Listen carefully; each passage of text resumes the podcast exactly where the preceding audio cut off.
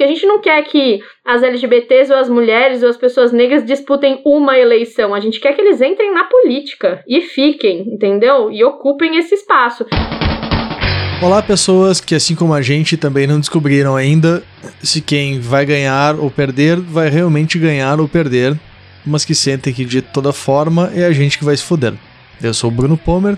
E eu sou Beatriz Aceto. Na 24 edição da nossa DR semanal, iremos falar sobre a festa da democracia, as eleições. E para fazer isso, convidamos a professora, ativista e tia do pavê, Évora Cardoso. Tudo bem, Évora?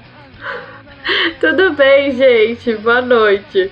Também está conosco a jornalista, adoradora de Luan e técnica do União Lapa, Cris Charão. E aí, professora? E aí, gente, boa noite. Devolve o Luan, Coringão. O dia que vocês falarem que querem de verdade, eu pago a passagem. Mas antes de começar, então, eu vou me apresentar também e dar aquele recadinho de sempre. Eu sou o Danilo Leitor. Se você quiser falar com a gente e ou dar uma olhada no monte de material bom que as convidadas de hoje indicaram, é só dar uma olhada na descrição do episódio.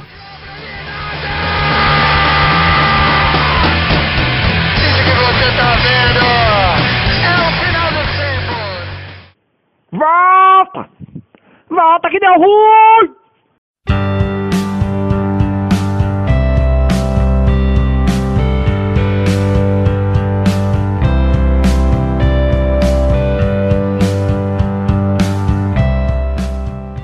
Cris Evorá, pra gente começar, uma dúvida importante que muita gente tem. Vereador trabalha? Olha, eu acho que trabalha mais do que deputado estadual e talvez menos do que deputado federal. Se a gente pode começar a fazer uma, uma comparação.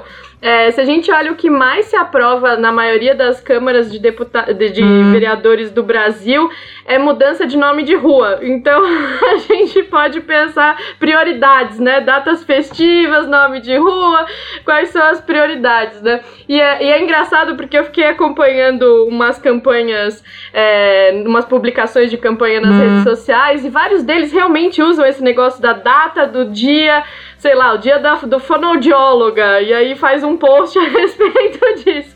Mas sim, é, vereador poderia trabalhar pra caramba, é, mas também pode não estar trabalhando, senhora. É, eu acho que vereador trabalha muito se quiser, né? Porque acho que a gente tem. É, a Evorá falou aí, né, né, mais do que mais, menos do que um deputado federal, mais do que um deputado estadual, assim, por por N razões. Então, pela própria divisão aí do Pacto Federativo mesmo, né, sobra muita coisa para o município decidir, né? Então o município tem muita responsabilidade aí e tal. Então, se o cara realmente quer trabalhar, ele tem muita coisa para fiscalizar, tem muita coisa para acompanhar durante, né? E em geral as, as eleições municipais também não são marcadas ou tão marcadas assim, pelo menos nas grandes cidades, né? É, por por grandes maiorias, né? Nas câmaras e tal. Então, também não é que nem, por exemplo, a Assembleia Legislativa de São Paulo aqui, que é meio uma pasmaceira, porque desde que o Tucanistão foi declarado, né? É, não tem oposição lá, passa tudo, né? Qualquer coisa. Engaveta a CPI, né? Então, não tem nem muito como trabalhar mesmo, mesmo que você queira, né? É, mas acho que tem muita coisa para fazer, sim. É, tem que saber. Na verdade é isso, o cara tem que saber que. O cara tem que querer trabalhar, né? E aí tem uma outra coisa que acho que é pensar também que as, as câmaras de vereadores das grandes cidades, né? E aí tô falando assim, Rio, São Paulo, Salvador, Belo Horizonte, né? Porto Alegre, é, enfim, é, Fortaleza. Essas são cidades enormes também, com orçamentos enormes, né, maiores às vezes do que de estado. O orçamento de São Paulo, por exemplo, o orçamento municipal de São Paulo é o terceiro orçamento do país, né? Então, é, perde só para a União e para o estado de São Paulo. Então, é muita coisa em jogo, muito trabalho para fazer e muito debate também, né? Porque tem uma outra coisa que a gente esquece quando a gente fala de vereador, assim, como se não fosse um cargo político, né? Então, os mandatos também têm uma responsabilidade aí de, de serem representantes de debates, né? É, que eu acho que também dá uma outra é uma outra tarefinha.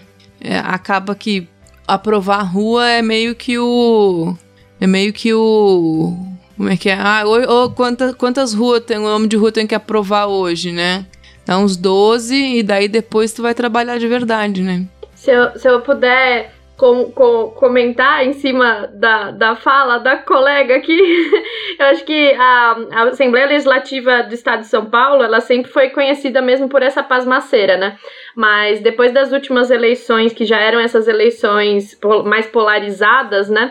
É, se rompeu com uma, com uma tradição que a LESP tinha, que era simplesmente a, a Comissão de Constituição e Justiça, né? Que é, é, é que é uma, é uma comissão ali interna para avaliar a constitucionalidade prévia ali, né? Dos projetos de lei. Nunca barrou nenhum projeto de lei da LESP. e aí você pode se perguntar por que se os, os assessores dos deputados estaduais são excelentes, são maravilhosos, são tecnicamente impecáveis e não fazem nada inconstitucional, ou simplesmente eles, têm um, eles tinham um pacto que era de não vamos barrar o projeto do coleguinha, né? Porque é, de poder dizer na sua cidade, né? Porque por mais que você seja deputado estadual, você tem os seus redutos, né? Suas cidades ali de, de base eleitoral que te elegeram. Você poder voltar para suas cidades e dizer, olha, já passou pela Comissão de Constituição e Justiça, agora só falta, né, ir para o plenário, né? Você poder dizer isso na sua, no seu quintal era, era algo politicamente é, importante. Então, só agora com uma maior polarização das eleições é que não está sendo mais essa mesma pasmaceira de sempre. Mas eu acho que a gente, enquanto eleitores, né, é, pessoas que podem se interessar mais pela política e tal, né, ou estamos nos aproximando disso, eu acho que a gente tem que sair da chave de que é, no legislativo só se faz lei no legislativo se faz muito mais do que lei, né? Então, é, quando a gente fala de, de, de, quando, quando ela falou desses debates, né? É, de, é, um, um, deputado, um vereador, ele pode pautar, ele pode fazer audiência pública, ele pode chamar a sociedade civil, ele pode fazer é, pautar um determinado tema na agenda pública, né?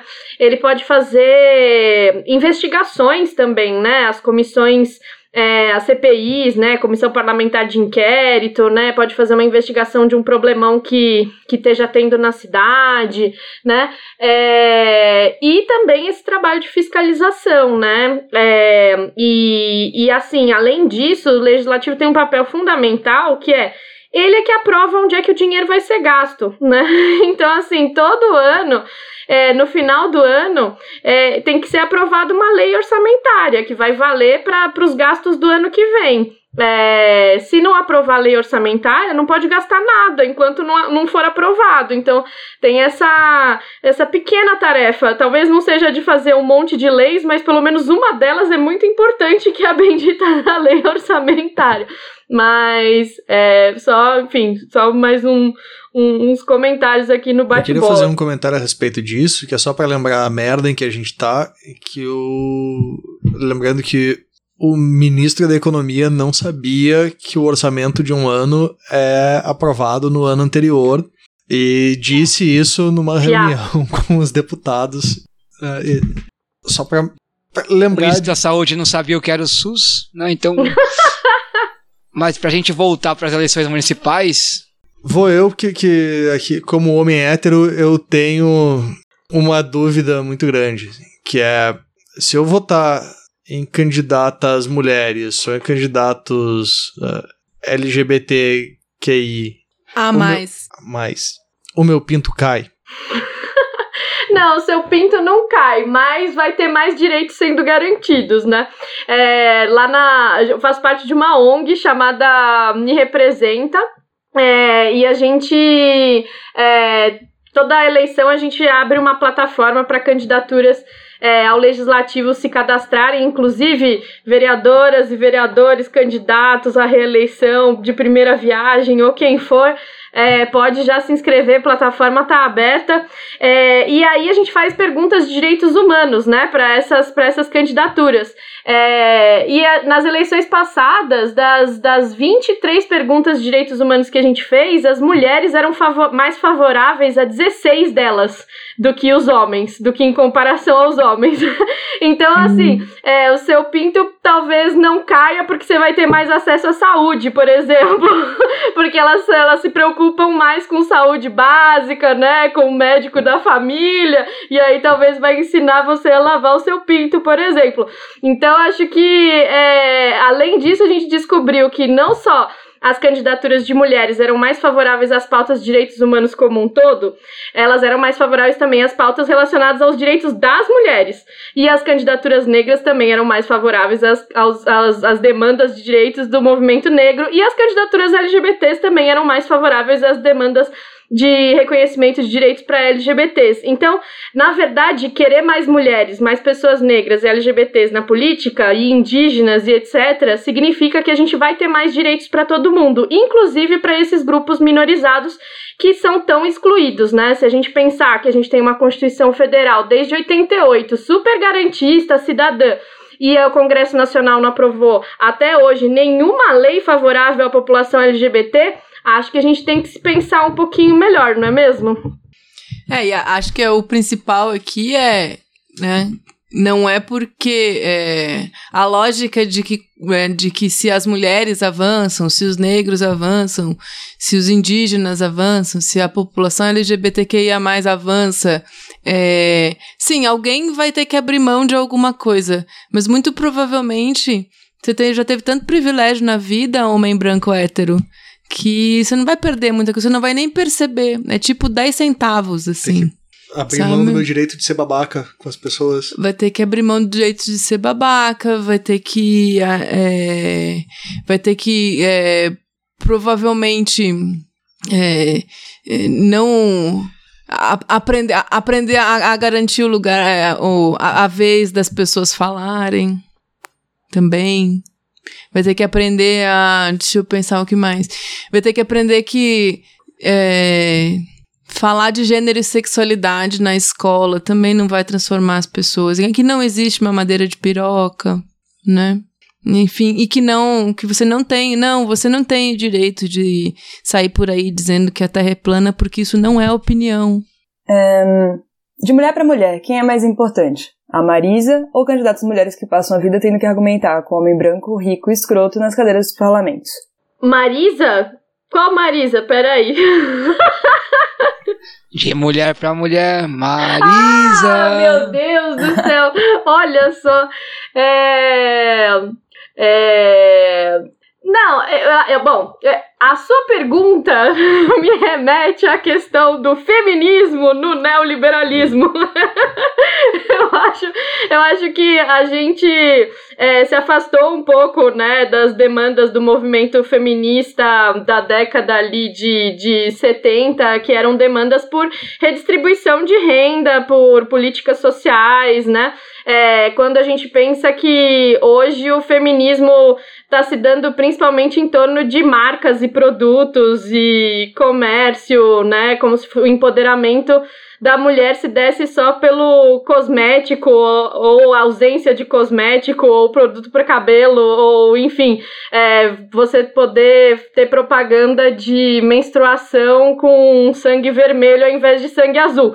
Então acho que acho que a questão é que é, é, no, no neoliberalismo, né, que é enfim o, o movimento de capitalismo globalizado que a gente tá é, é como se o feminismo se desse principalmente pelo consumo, né? E acho que isso tá, tá muito errado, porque a gente não discute nem as capacidades de diferença de consumo entre as pessoas e também não discute é, é, as políticas sociais que efetivamente vão fazer com que a gente chegue num, num outro num outro patamar de sociedade, né? Não adianta ficar discutindo o teto de vidro, né, que impede que uma executiva é, mulher branca vire CEO, né, e não discutir é, o chão de barro do movimento de mulheres que está querendo moradia na, na cidade de São Paulo. Então, assim, é, tem, que, tem que se pensar em tudo isso. E aí, isso implica também em quem a gente escolhe para ir para ocupar as cadeiras do, do poder, né? Do legislativo.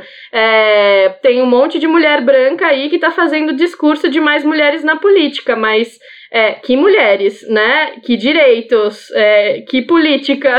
Então, acho que a gente tem que pensar direitinho, né? Não é só não é só de slogan que a gente vai que a gente vai ter uma uma política melhor, né? Eu acho que a gente podia fazer um slogan, né? Neoliberalismo. Pegamos o movimento social e transformamos em dinheiro. É. fazem isso com veganismo, fazem isso com feminismo, que mais?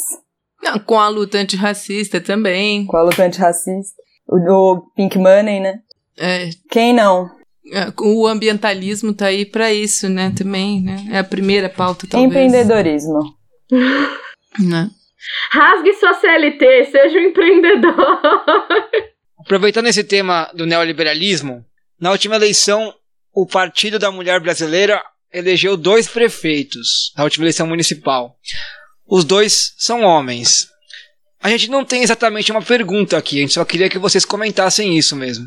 Eu acho que essa, essa resposta tem a ver com o que a Évora estava falando antes ali, né? Essa a captura da pauta, das pautas, né?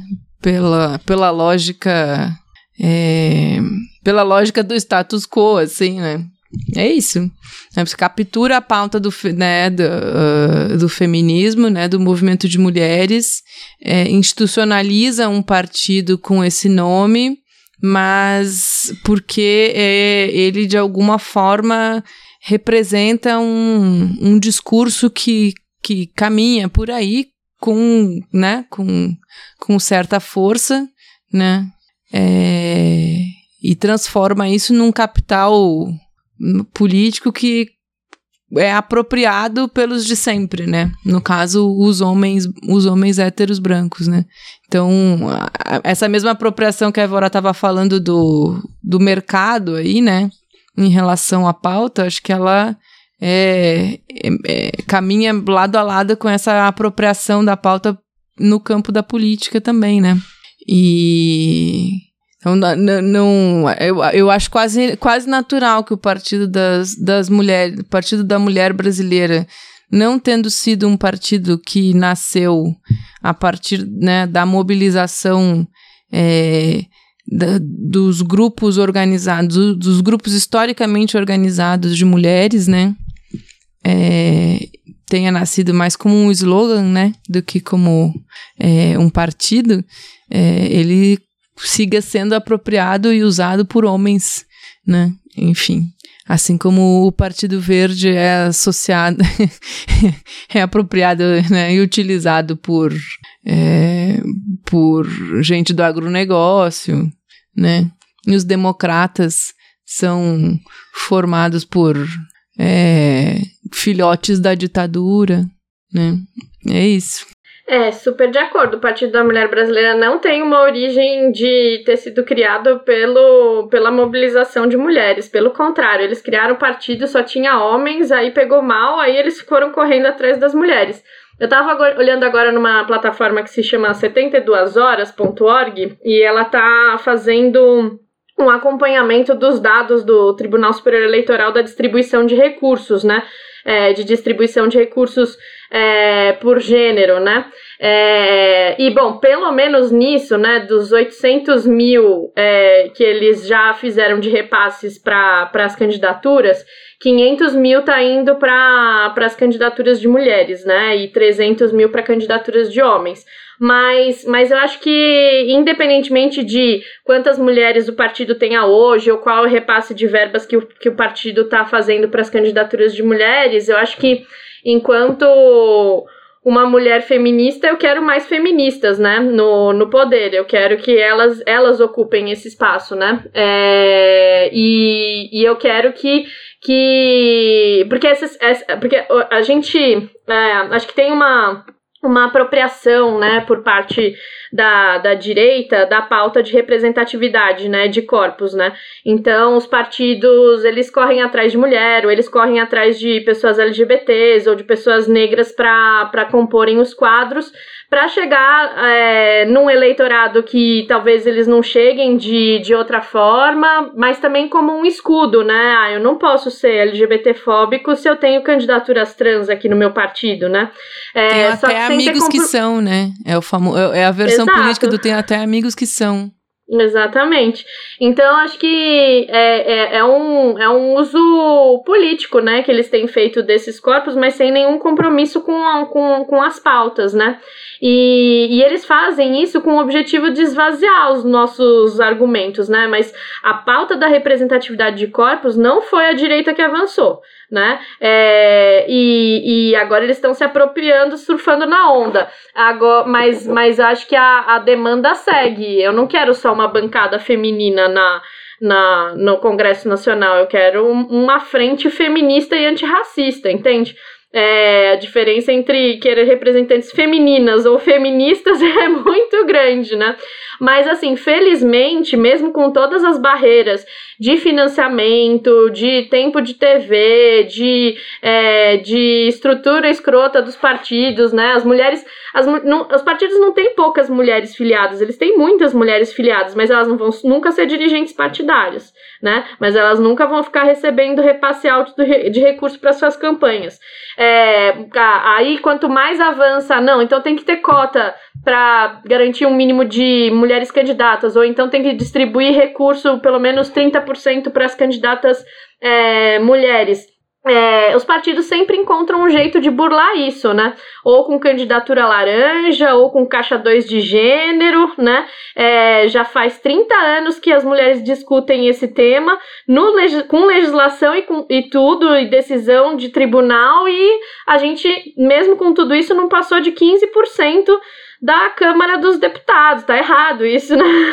Mas, é, ah, mas assim, o que eu ia dizer é que mesmo com todas essas barreiras, as mulheres que chegam lá, ainda assim elas defendem mais as pautas de direitos das mulheres do que, do que os homens, né? Então tem um projeto que se chama Elas no Congresso da, da revista Asmina que mostra bem isso. Elas fizeram um levantamento de todos os projetos de lei que foram apresentados é, na, na, na, na, no Congresso Nacional é, desde, a, desde a última legislatura e elas, elas descobriram que os homens parlamentares são responsáveis por 70% dos projetos contrários aos direitos das mulheres. Que as mulheres, as poucas mulheres que tem lá, são, apresentam 4,5 vezes mais projetos favoráveis às mulheres do que os homens. Então, é isso, esses corpos carregam as pautas, por mesmo que eles estejam mimetizando, é, raptando a pauta da representatividade de corpos, ainda assim, quem está chegando lá está conseguindo levar as pautas junto dos corpos, né?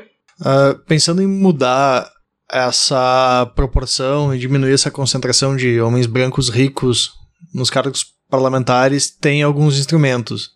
Entre eles, vocês preferem voto, peixeira ou AK-47? Não, eu quero dinheiro. eu quero dinheiro primeiro.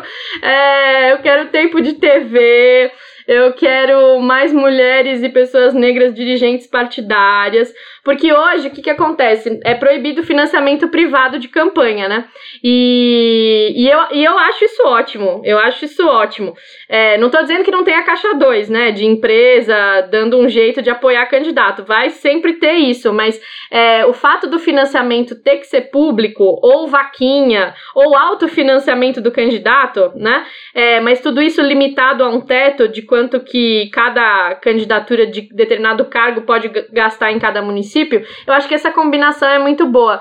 Porque quando o dinheiro é público, você pode começar a cobrar qual é, quais são as regras de interesse público pelas quais esse dinheiro está sendo distribuído. Então você só consegue pensar em uma porcentagem de grana para as mulheres porque é recurso público que está indo no caixa do partido, entende? Você só consegue pensar em distribuição de recurso para candidaturas negras, que foi a, o avanço que teve nessas eleições pelo TSE e pelo Supremo Tribunal Federal, porque é dinheiro público que está sendo distribuído, né? É, eu sonho também um dia que os partidos deixem de receber ou tenham uma, né, uma pesa um pesado corte da distribuição de recursos públicos é, para eles se responsabilizarem pelo discurso de ódio que os seus candidatos proferem nas campanhas, sabe? Então, é, quando é dinheiro público, você consegue regulamentar essa distribuição.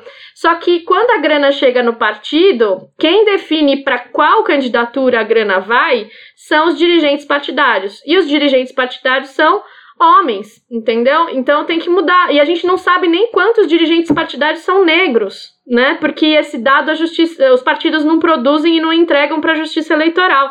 Então precisa mudar um monte de coisa, né? Então, é, não é nem peixeira, nem AK-47, nem voto. Primeiro de tudo, eu quero é dinheiro. é que precisa ter maior democracia interna nos partidos, sabe? Então, assim, tem partido. Boa parte dos partidos tem setorial de mulher, mas quantos partidos tem setorial LGBT? Sabe? Então, assim, é, se a gente quer mais democracia, democracia não, diz, não se discute só nas regras do jogo no dia que você vai uma vez a cada quatro anos ou dois anos, né? As eleições intercaladas e lá votar. Não é o voto que muda as coisas, tem muita mais, muito mais coisa que tem que ser mudada de democracia interna dos partidos para que, que a gente possa ter mais democracia no dia que a gente for votar, sabe? É, como a Évora tá falando, né, pensando em voto aí, que voto muda, voto não muda, pensando na população LGBT, né, acho que mais notadamente ainda a população trans, lembrando sempre a violência muito grande que existe, né, contra a, a, a população ter em todo o Brasil e principalmente na, nas megacidades. É, é bom a gente destacar, né, que são zero candidaturas para prefeito que assinaram compromisso de defesa da, da população LGBTQI+, na cidade de São Paulo. Fica mais difícil implementar a ditadura gaysista desse jeito? Ah, fica mais difícil. A ditadura gaysista... Porque, veja bem, né, é...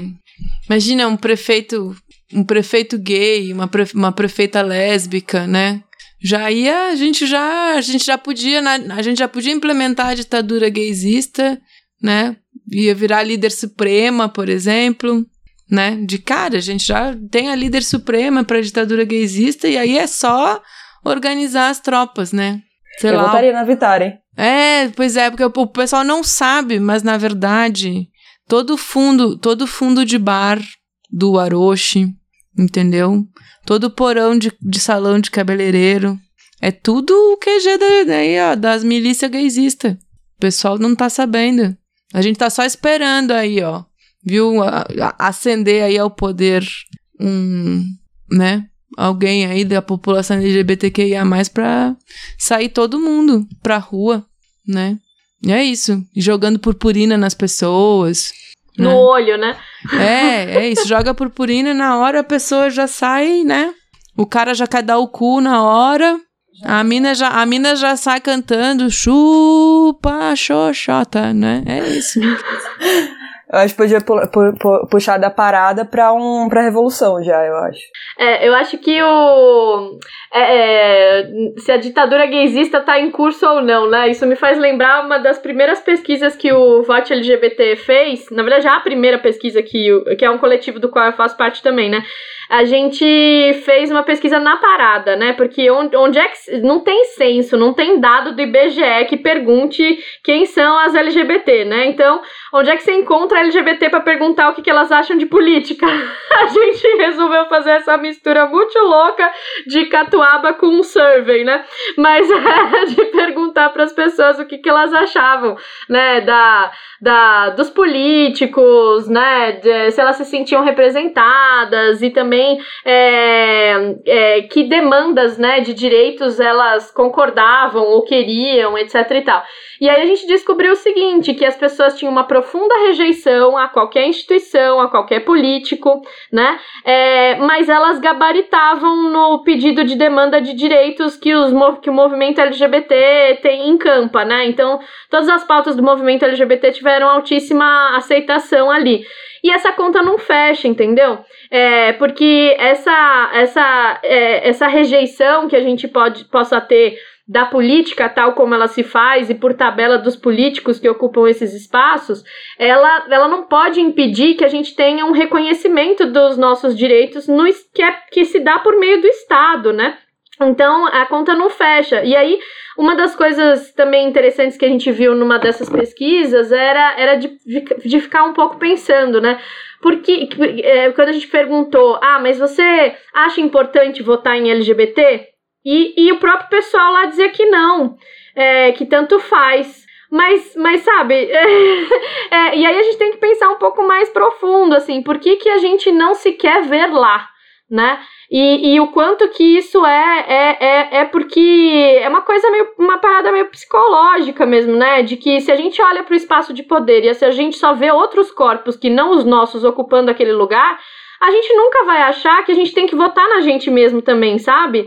É, então, a parte de, de, de querer que a ditadura gaysista se implante passa por você ter, por você é, promover mesmo mais orgulho, mais, né, é, mais é, representatividade, mostrar as LGBTs que estão que bravamente ocupando os poucos espaços no legislativo, tudo que elas estão conquistando, as brigas que elas estão comprando pela gente, é, e, e aí com isso as pessoas se animarem mais, né, e acharem que representatividade é importante. E essa pesquisa foi em 2016 e mudou muita coisa de 2016 para 2020, né? É, se a gente pegar ali em 2016, 2014, quase não tinha. Quando o voto começou em 2014, né? Que a pesquisa é de 2016. Quando o voto começou em 2014, não tinha candidatura declaradamente LGBT praticamente, sabe? Era Jean Willis e olhe lá. E agora a gente tem o levantamento da Aliança Nacional LGBTI de número recorde de candidaturas LGBTs nessas eleições. É, e eu acho que a gente tem que ver isso como extremamente positivo e como uma conquista nossa de, movimento, de movimento social mesmo, de, de colocar a, a ocupação da política na centralidade né, do, do movimento. E eu acho que isso aconteceu com o movimento de mulheres negras, com o movimento LGBT também. A, o tema da parada é, do orgulho, é, a, a, a, acho que foi ano retrasado, era, era, sobre, era sobre eleições, sabe? Era sobre representatividade. Então, assim, acho que, acho que a vitória nesse sentido é nossa. A ditadura gaysista está em caminho de implementação. Porém, é, é, quais são as reais condições que esse, que esse batalhão de candidaturas LGBTs vai enfrentar dentro dos partidos, né? sem setoriais LGBTs dentro dos partidos, praticamente sem receber recurso, sendo usado para fazer panfletagem é, é, de, de outras candidaturas na prática, né? Porque recebem pouco, pouco ou nenhum material. Então, assim, é, em que condições? Porque a gente não quer que as LGBTs ou as mulheres ou as pessoas negras disputem uma eleição. A gente quer que eles entrem na política e fiquem, entendeu? E ocupem esse espaço. Então, a gente tem que pensar em muito mais coisa, inclusive em qual é a violência que esses corpos enfrentam é, ao disputarem a política. Isso está sendo muito pouco falado e eu acho que depois de 2018, assassinato da Marielle, e a gente não pode fechar os olhos para isso, porque se a gente ficar num discurso poliana de mais representatividade na política e com as pessoas sendo assassinadas, é, qual é a nossa responsabilidade nisso tudo, né? Enquanto vocês falavam desse tema, eu lembrei de uns anos atrás quando eu assisti o filme Milk, no cinema, que conta a história do Harvey Milk, que foi um candidato gay nos Estados Unidos. E eu acho, eu acho esse filme muito bonito, interpretado, ele é interpretado pelo Champagne, né? Ele foi assassinado é, no parlamento por um candidato redneck, candidato não, por um deputado redneck, depois de ser eleito, tenta fazer um acordo com o cara de votação e acaba assassinado, enfim. É muito bonito. É, esse filme mexeu muito comigo, por quê? Eu sempre fui anarquista e não acho que a gente consegue transformar o mundo dentro do Estado. Sempre achei que, sempre continuo achando que a gente tem que superar essa forma de organização social para ter uma sociedade realmente livre. E tem muitos episódios na vida de negociação com essa forma política, né, em todas as suas instâncias que são frustrantes. O ano passado, porém, oh, ano passado, desculpa, o ano passado, por exemplo, é, a gente de cursinho popular fez uma campanha pelo passe livre para cursinhos de, de estudantes de cursinho popular. Essa campanha foi vitoriosa na Câmara dos Vereadores de São Paulo, em primeira instância, em segunda instância. E mesmo assim, o prefeito Bruno Covas vetou essa, essa lei, né, com um argumento técnico que já tinha sido refutado pelos, pela frente de cursinhos populares e pelos vereadores, tanto que a proposta foi aprovada na Câmara, a matéria foi aprovada na Câmara, né, mesmo assim ela foi vetada. E aí, por um lado, é, como em outras, é, outras ocasiões, me pareceu muito importante ter pessoas aliadas lá dentro, por mais que eu acho que o Estado não vai resolver de fato a vida das pessoas, mas ter pessoas aliadas capazes de abrir brechas, como foi para essa proposta de, de passe livre. E por outro, é muito frustrante terminar toda uma mobilização com uma canetada que diz não, né? É, apesar disso, eu sempre acho desde que eu vi o filme Milk, eu passei a achar muito importante a gente analisar quem a gente coloca no legislativo. Independentemente de acreditar em Estado ou não, eu acho que quem está no legislativo faz diferença. É aquela coisa, ter um fascista querendo me bater é uma coisa, ter um fascista querendo me bater com arma na mão e sem ninguém para impedir é bem pior, né? Então, espero que eu, eu, sempre acredito nessas candidaturas como ferramentas para a gente conseguir brechas, conseguir vitórias que vão para além dos dois ou quatro anos entre uma eleição e a outra, coisas que fiquem, né? Coisas que não possam ser arrancadas da gente como foram várias nos últimos dois, três anos, né? A pergunta que eu quero fazer então é: se eu não sou negro, nem mulher, nem LGBTQIA+, por que eu deveria votar em candidatos que são? Não tem risco deles defenderem só as pautas deles e não as minhas? Como fica o direito das maiorias? É, a gente meio que respondeu essa antes, né? Enfim, quando a gente diz assim, uh, o fato de, dessas é, maiorias minorizadas, na verdade, né? Dessas maiorias minorizadas se avançarem, né? Estarem presentes no debate, é, influenciarem esse debate, influenciarem a divisão é, do orçamento público, né? conseguirem é, minimamente é, inverter a lógica aí de como as políticas públicas funcionam, né? que é tirando, né, que é pegando o Estado e botando é, esse Estado a, é, funcionando a favor das elites históricas do país, né? Enfim, é, o resultado disso, inevitavelmente, vai ser mais igualdade ou menos desigualdade. Né? É, e menos desigualdade, por mais que você esteja interessado exclusivamente é, no seu quinhãozinho ali, né? No, enfim, mais, mais é, menos desigualdade é, acaba sendo é, uma, um, um, um, é, algo que beneficia a sociedade como um todo, né? Como um todo, né? Então vamos dizer assim, é, você que é hoje um privilegiado com carteira de trabalho assinada, recebe o seu décimo terceiro, tem um mês de férias remunerada, é, recolhe FGTS e até sonha em se aposentar um dia, né? Você só tem isso porque lá atrás um bando de gente é, morreu queimado dentro de fábrica fazendo, é, fazendo greve, porque é, as pessoas tomaram um tiro na rua para isso e porque a gente conseguiu em algum momento que os trabalhadores é, estivessem representados é, dentro do Estado para garantir esses direitos, né? Os avanços que a gente tem é, em termos de direitos sociais, eles não vieram da benevolência é, de um senhor, é, né? De um, de um, enfim, de um, é isso. De um, eu ia dizer de um senhor feudal, mas é isso mesmo, de um senhor feudal, né? Bonzinho que descobre que, ah, eu tenho muito, né? vou aqui dividir, tá, né, meu silo cheio de trigo aqui, eu vou dividir com o povo, né? Ninguém fez isso, né? Os camponeses foram lá e tomaram o trigo, né? Ah, os trabalhadores foram lá e exigiram não trabalhar 16 horas por dia, né? É, as mulheres foram lá e garantiram licença maternidade. Então, todos os direitos, não existe um direito né, que, que tenha sido conquistado pela sociedade como um todo, que não passou pela luta é, dos grupos minorizados, né? Dos grupos invisibilizados, dos grupos é, que então é, que foram excluídos é, da sociedade, né? E da, da sociedade, é, é, enfim, e do jogo político, né? Então, do jogo político institucional. Né? E aí, lembrando, por exemplo, que grandes, grandes é, conquistas foram feitas, inclusive até hoje, pela presença dessas pessoas fora da política institucional também, né?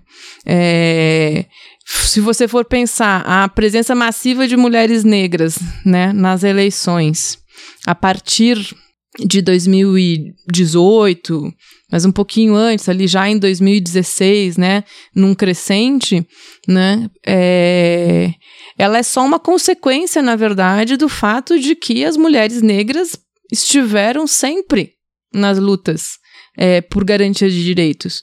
Porque se tem uma luta por creche numa, numa favela, né, ou num bairro periférico, né? Onde é que estão as mulheres negras? Elas estão na favela, estão no bairro periférico. Então são essas as mulheres que se mobilizaram por alguma coisa. Então elas chegarem hoje na política institucional é um é, um, é, é uma consequência, na verdade, da própria história delas, né?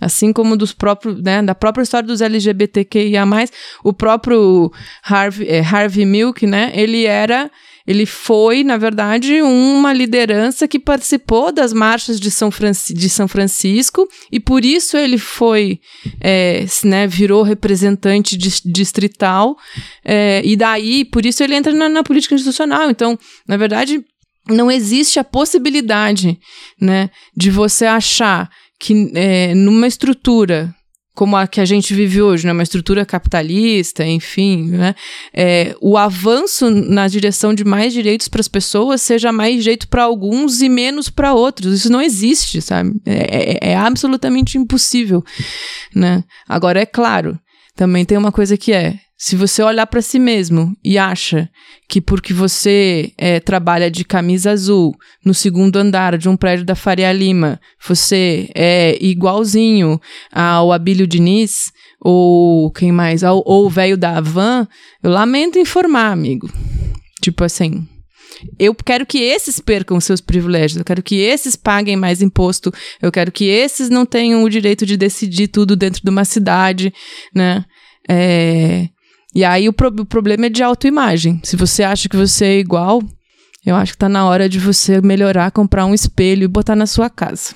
Mas pera, você tá dizendo então que não foi a princesa Isabel que acabou com a escravidão, é isso que você tá querendo dizer? Querida, passa amanhã. Não, eu, eu ia dizer só o quanto que, é, sei lá, o homem branco cis e as pessoas brancas em geral, né? Mas o, homem branco cis, ele precisa se estudar mesmo é, é, terapeuticamente, né? Psicologicamente, porque achar que, um, é, ele é uma maioria, né? Ele é o legítimo sujeito universal, representante da maioria da população que sabe o que é melhor para todos. É, tem uma distorçãozinha aí, né?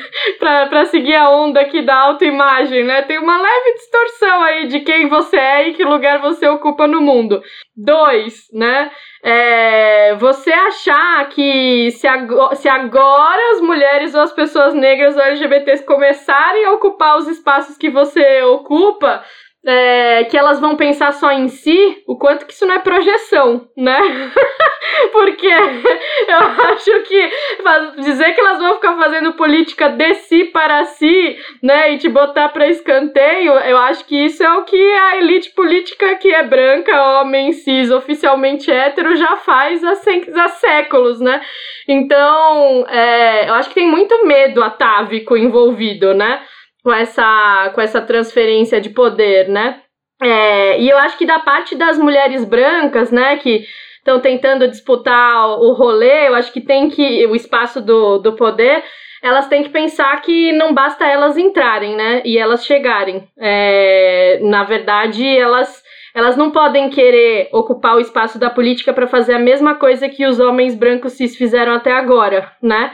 É, eu acho que já tem que vir já com uma pegada é, forte de interseccionalidade e de saber que não basta só uma mulher branca descobrir quando, e, quando é, que a sua voz é importante, né? É, e ocupar os espaços. Ela precisa saber também quando a sua voz é importante, né? E quando, na verdade, são outras que tem que estar tá lá em paralelo, junto com elas ou na frente, né? E, e por fim, quando a situação estiver boa para uma mulher negra trans, vai estar tá bom para todo mundo. então, assim, relaxa, fica tranquilo, que vai estar tá bom para você, vai estar tá bom para todo mundo de um jeito muito mais mais justo e equânime do que as coisas foram até agora, né? Muito bem. Agora, a gente queria aproveitar aqui, porque a Cris já foi editora de internacional e tem um bom conhecimento de. acompanha muito a, a política do mundo todo. A gente, no dia que a gente está gravando, hoje estão ocorrendo a, as eleições nos Estados Unidos. E né, entre aquela disputa entre o Trump e o Biden. A gente tem duas perguntas. Assim. A, primeira é: é verdade que o Biden é uma contração de Bin Laden? E a segunda é qual a diferença entre ele e o Trump exatamente? Em termos didáticos, é, essa do Biden do Bin Laden aí é, é tipo uma madeira de piroca mesmo, né? É, enfim. é, é, lá, é, o Obama nasceu no Quênia né? O Obama não é, o Obama não é americano, né? Enfim, é, cada um tem a, a mamadeira de piroca, né? Como é que como é que poderia se chamar mamadeira de piroca em inglês?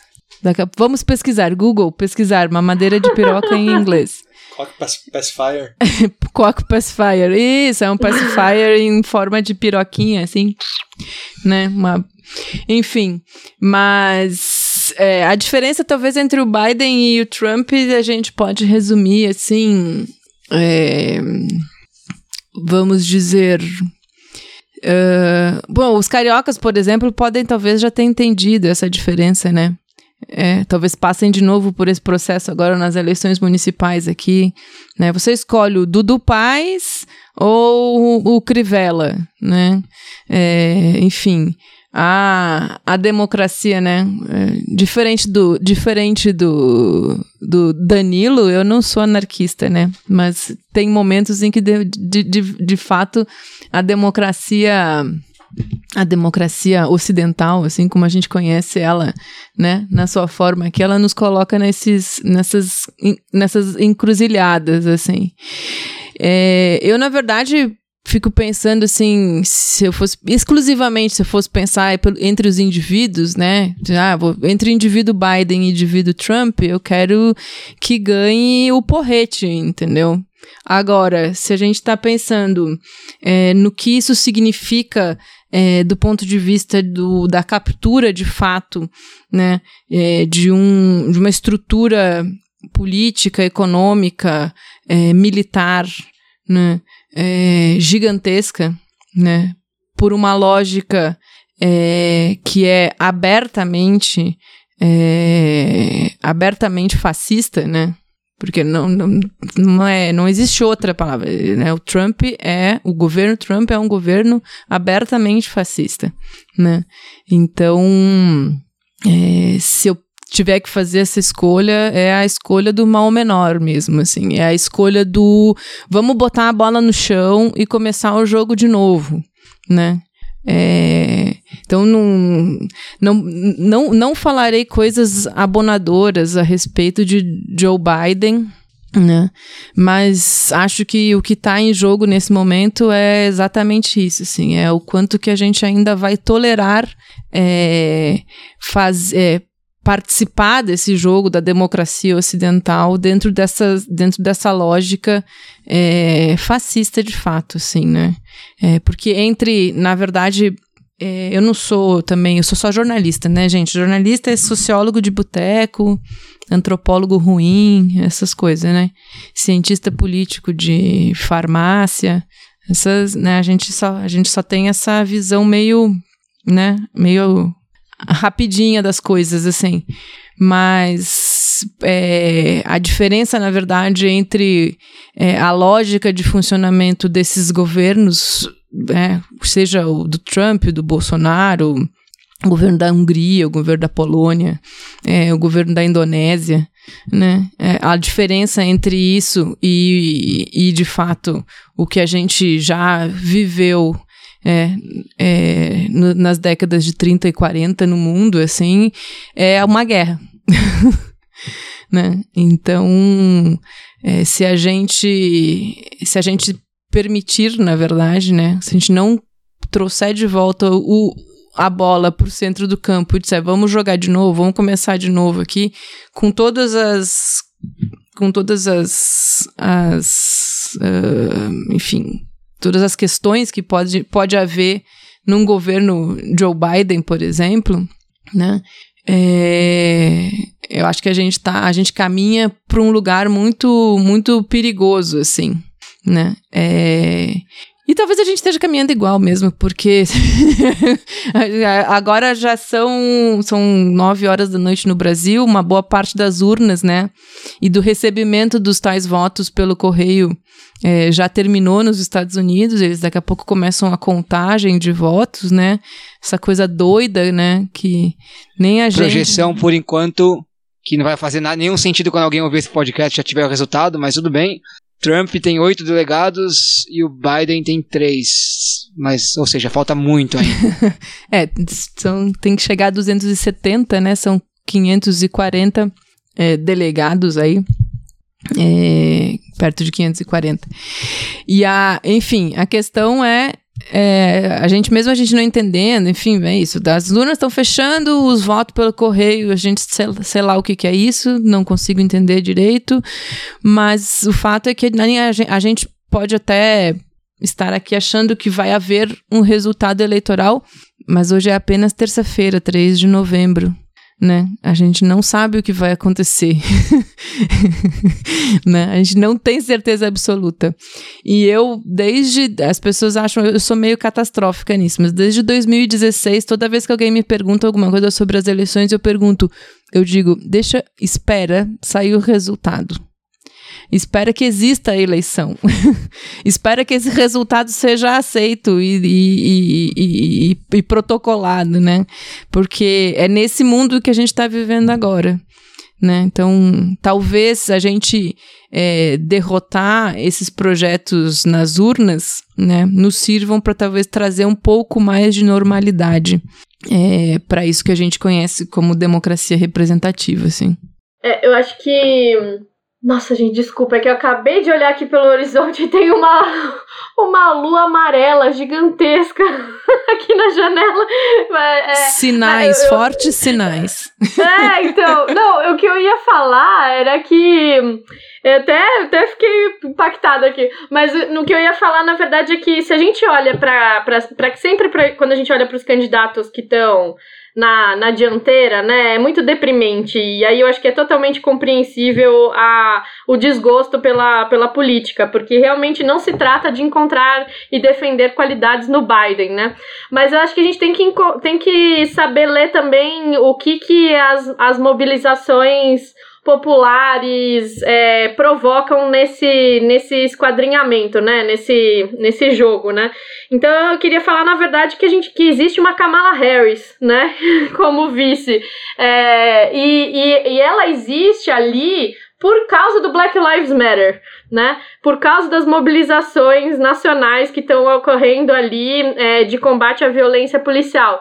E ela existe por dois motivos, né? Seja para dar uma resposta a questão de representatividade de gênero e raça, mas também para dar uma resposta num sentido contrário, vamos dizer assim, do sinal que é, é, enfim, ela era ela era um, ela era da, da lei da ordem, entendeu? Enquanto na atuação dela dela profissional, né? Ela não não tá total, ela não tá por mais que ela seja uma mulher negra, ela não tá alinhada às pautas de desfinanciamento da polícia e, né, e é, das pautas do, do Black Lives Matter, mas ela está lá por causa do Black Lives Matter. A gente tem que considerar quem tem, tem que considerar isso, né?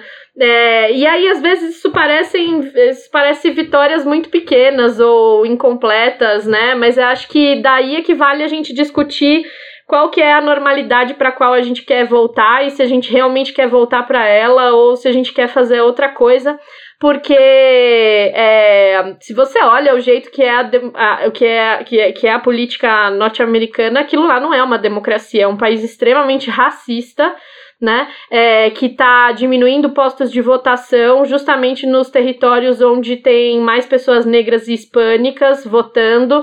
É, é um país que, em, que, que arrota liberdades e igualdades e democracia e etc e tal, mas não pratica em nada isso né? É, é, você, você, assim, porque ali na década de 60, né, conseguiram a muito custo a paulada, bomba e mortes, né, reverter e dizer que, olha, a legislação eleitoral destes estados aqui tem que passar pelo crivo de um comitê nacional para ver se essa legislação eleitoral não está sendo racista, porque tinha legislação de tudo, tinha é, se o seu pa, se o seu se o seu avô podia votar, o seu avô podia votar, você podia, você podia votar, sabe, assim, ou, ou é, é era justamente para pegar ali, né, se a sua família teve algum escravo na, na segunda geração, você já não podia, você já não podia, você já não podia votar, então, é, e reverteram isso em 2013, né, e a gente, tá, a gente viu um monte, a, a Suprema Corte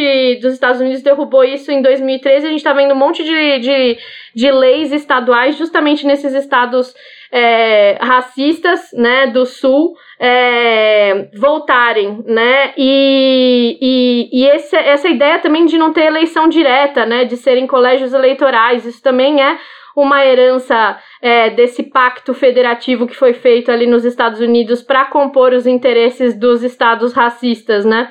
É, dos estados escravagistas ali do, do sul. Então, eles não têm uma democracia, assim como a gente também não tem, nunca teve uma democracia real, né? É, então, acho que acho que, o horizonte é sempre de radicalização democrática, eu acho, de que sempre querer mais e mais democracia e nunca esquecer é, quem, quem são as pessoas que não estão sendo representadas ou que estão sendo diretamente silenciadas, né?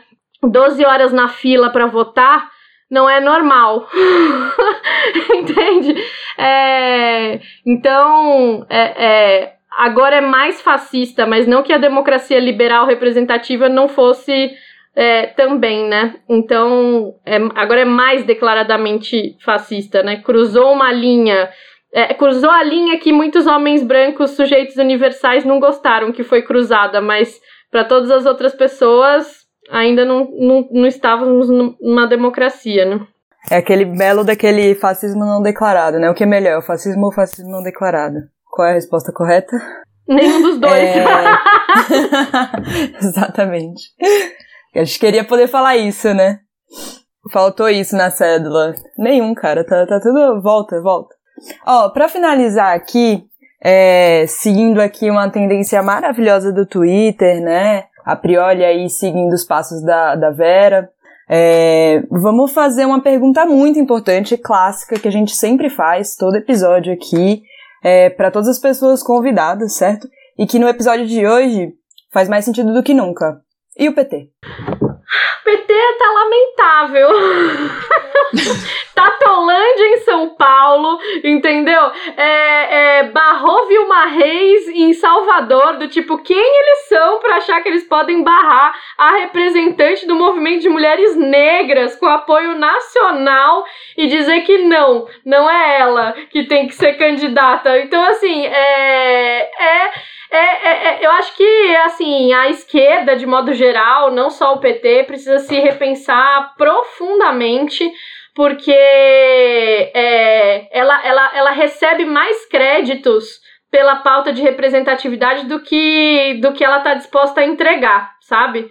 É, então, é, tá, tá, tá impossível, assim, tá realmente pré-histórico, não sei, né? Esquerdomachos no poder. Enfim, sorry. É, lembrando que esquerdomacho tem em todos os lugares, assim, né? Enfim, acho que a, a Evora falou antes, né, dessa questão das a, a, democratização das eleições, de fato, a democratização dos legislativos, né, enfim, dos espaços da política institucional, eles passam pela democratização dos partidos políticos, que tem de passar também pela equalização aí é, disso que a gente estava falando antes, que é reconhecer que os movimentos é, sociais é, não são, não representam é, os homens brancos héteros cis, assim, né? É, então, é isso. Ao longo da história, os movimentos sociais sempre foram, sempre tiveram outra cor, outra orientação de, de outra orientação sexual, outro, é, outra origem, né? É, mas pela própria história a gente continuou sendo é, dirigido aí por homens brancos, por intelectuais homens brancos, né? E daí, depois um pouquinho, intelectuais mulheres brancas, e daí depois um pouquinho, né? Mas a, as lógicas ainda são muito determinadas por isso. E acho que é, nesse, o, o PT, nesse caso, tem uma certa. Por ser o maior partido de esquerda, né? Por ter se constituído nesse, nesse processo histórico como o maior partido de esquerda do Brasil, carregou essas, essas idiosincrasias aí de uma forma muito pesada, né? E acho que é, é, é eu acho que é bastante difícil fazer é, deixar de lado, né, ou, ou conseguir se livrar de, do peso dessa história de, um, de, um, de uma hora para outra, ainda que na base da paulada, né? Porque é, ao longo de todos os, de todo o, o momento, né, é, de pico, né, do, da existência do Partido dos Trabalhadores no Brasil, é, tenha havido uma uma oposição à esquerda esse partido, né, uma oposição que, que discutiu, né, os é, discutiu o projeto que, o, que esse partido tinha, pro, né, que, que tinha, não, mas que estava pondo em prática, né, é, no país, enfim, é, a paulada de morte não veio desse lado, né? A paulada de morte veio do, do lado de lá. Então, talvez a, a questão nesse momento seja de fato pensar é, se pensar como esquerda de novo, assim, né? Se pensar, inclusive, como uma esquerda que precisa, talvez, recomeçar mesmo, né? A gente não. A gente que tá, a gente que viveu esses últimos, né, viveu é, esses anos é, do, do lulismo no Brasil, assim, né, a gente é, fica na expectativa, e eu acho que, inclusive, isso faz parte do próprio processo o famoso processo de autocrítica dos partidos de esquerda no Brasil, né? É, é, a gente fica presa nesse lugar de que a gente vai voltar ao poder, né? De que a gente vai voltar a esse lugar. Acho que existem é, é, é, é uma coisa de dar passinhos de passinhos de formiga nessa direção de novo, né? Reaprender onde é, onde é que está Onde é que está esse outro projeto de Brasil? Onde é que está esse outro projeto de mundo? Esse outro projeto de Brasil, esse outro projeto de mundo não está nas mesmas mãos que estava antes, né? É, né? É, ele não vem desse mesmo lugar, ele não nasce, ele nasce de um barro que é pisado por outras pessoas, assim. Né? E acho que é, essa é a, é a dica da tia Cris para os partidos de esquerda nestas eleições e nas próximas. Sim. Não, e o, o que me dói é, é o silenciamento do, do novo, né, dentro do, do próprio PT, entende? É, então, assim, não enxergar que a transformação já tá lá dentro e silenciar de propósito, né? Então, é, isso, isso me causa dor, assim, enquanto alguém que, que quer ver uma uma transformação política, né, interseccional e etc e tal, e que eu acho que é realmente o, o, o, caminho, assim, da, da, da esquerda. Então, matar o novo dentro de si, é, para mim é... E, assim, acho que é, é, é, perce, é, é extremamente perceptível a incapacidade do, do PT de perceber o novo da forma como ele reagiu a, a, a junho de 2013 Porque tinha PT no governo federal e tinha PT na prefeitura de São Paulo. E foram todos incapazes. E tinha na rua. E, e tinha na rua também. E foram todos incapazes, enquanto institucionalidade presente nos espaços de poder, de compreender o que, que estava acontecendo, do que, que o movimento secundarista estava demandando, do que, que outros do que, que outros grupos de pessoas se mobilizaram e foram para a rua e estavam pedindo. E, e, e, assim, a incapacidade de lidar com isso é, é, é também a, a, a, a, a profecia autorrealizada do que se, do que se desdobrou depois, né? É, deu margem pra, pra, pra, Enfim, eles não se somaram, eles não se viram ali como parte daquilo, sabe? o começo, que tem vários junhos, né? Eu tô falando do early, early junho. Eu tô falando do- dos, prime dos primeiros momentos de junho. Não se viram ali não viram o potencial democrático que aquilo poderia ter, de demanda por direitos sociais, não, não se viram ali. Então, para mim, isso é. é, é- era, era uma profecia autorrealizada do que, ia, do que ia acontecer. E aí, enfim, já foram tantas as interpretações sobre junho, mas eu só queria vincular essa daqui também, que eles seguem sem perceber o novo dentro de si mesmos. Isso é que me dá muita, muita raiva. Aqui, o que me dói, Evora, também, você acha que é, eu fui. Sempre fui militante de espaços organizados de esquerda, não necessariamente de partidos políticos, né? Minha vida em partido político é muito recente, assim, né? Mas eu fiz movimento estudantil, enfim, fiz movimento sindical, né? Tava ali ne- nesses espaços organizados de esquerda. E como uma pessoa que fez isso e aprendeu isso no meio dos anos 90, né?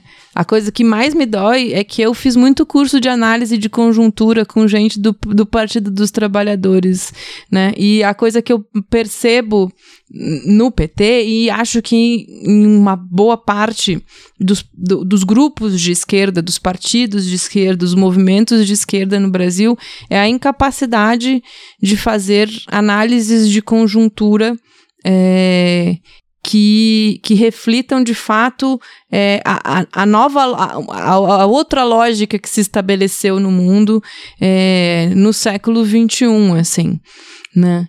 E então fica aí de novo, né? Agora é um pedido da tia Cris. Cientistas políticos, por favor, desenvolvam métodos de análise de conjuntura que deem conta da complexidade é, dos cenários é, do século XXI, né? Incluindo as redes e as ruas, não como duas coisas separadas, mas coisas que se retroalimentam, né? E que se retroalimentam historicamente, né? Enfim, por favor, estudem. Façam como o ET Bilu, busquem conhecimento. Eu acho que com essa lição, esse pedido, a gente pode ir encerrando hoje. Cris, Évora, muito obrigado por estarem com a gente hoje ah, e que a gente possa começar a pendurar o fascismo de ponta cabeça em praça pública, que é o lugar dele, nas eleições e fora delas. Se vocês tiverem recados finais, ah, outros pedidos, outras dicas, xingamentos, aqui tá, tá tudo liberado. O meu recado é: não vote em branco, vote em preta. E o meu é anarquistas queridos, votem.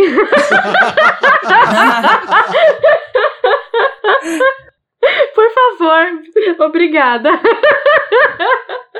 Eu não vou fazer propaganda porque o podcast vai ao ar depois que já tiver acontecido. Mas caso você esteja ouvindo e queira ver como foi, olha que louco, né? Eu tô no, no passado, quer dizer, eu tô no passado pra você que tá ouvindo, falando de uma coisa que vai acontecer no futuro pra mim, mas que pra você já vai ser passado, que é segunda-feira, dia 9 de novembro, a gente tem um debate no canal da Ana Rest, os anarquistas e as eleições, com quatro anarquistas. Eu vou mediar esse debate falando sobre quais são as posições. Mas eu já adianto que, infelizmente, mesmo que todos os anarquistas do Brasil resolvessem votar no mesmo candidato, a margem de votos é tão pequena que eu acho que não mudaria nenhuma eleição. Talvez para legislativo. É que todos os seis, né? Ó, mas deixa eu te. Deixa, deixa eu te. Eu vou, eu vou fazer um apelo, então, estatístico, tá? Porque nas últimas eleições o pessoal deixou de ter um deputado federal a mais. Seria um deputado negro do pessoal, né?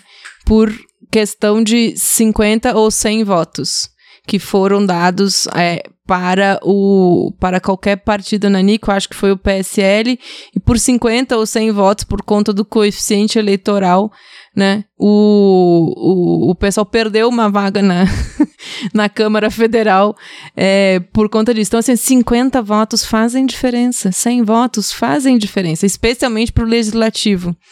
E eu não vou pedir para ninguém retirar sua candidatura, não, mas então, quando, né, ó, ó, vejam as pesquisas, galera, e pensem no segundo turno, galera. Se vocês estão preocupados entre ai, pobres americanos que têm que escolher entre o Trump e o Biden, olhe para o seu quintal, querido. Bolsodória, Tucanistão, por favor, pensem nisso. Voto útil é útil, sim. Sim pro legislativo faz diferença mesmo, você tem razão. Ah, bom, uma dica também, né? Como mudar as, as regras eleitorais. Não vota na legenda, escolhe um candidato para votar. Porque é, é, você só tem. Assim, é, você, quando você vota para uma. Pra, o primeiro que seu voto não é só para uma pessoa, né? O seu voto é pra, sempre para o partido. É, e se você realmente quer ajudar alguém a ganhar, você quer realmente colocar uma mulher negra, LGBT ali no lugar, então vota nessa pessoa, pega o nome dela lá, o número e vota. Porque só os mais votados dentro do, do, do partido é que podem ganhar, entende? Os vot mais votados nominalmente. É, então tem que votar no nomezinho mesmo, é melhor do que votar na legenda. Fica aí uma, uma um outro pedido. Ufa! Acabou, hein? Termina aqui então o episódio 24 do Deu Ruim. Como sempre, lembramos que a gente é hospedado na Rádio Sens, uma rádio online anticapitalista. Acesse lá, senscast.org. Por último, repetindo, nossos contatos, Tinder, LinkedIn, Fotolog, Orkut e número de CQ estão todos na descrição do episódio, além das referências foda que a Cris e a Evorá trouxeram.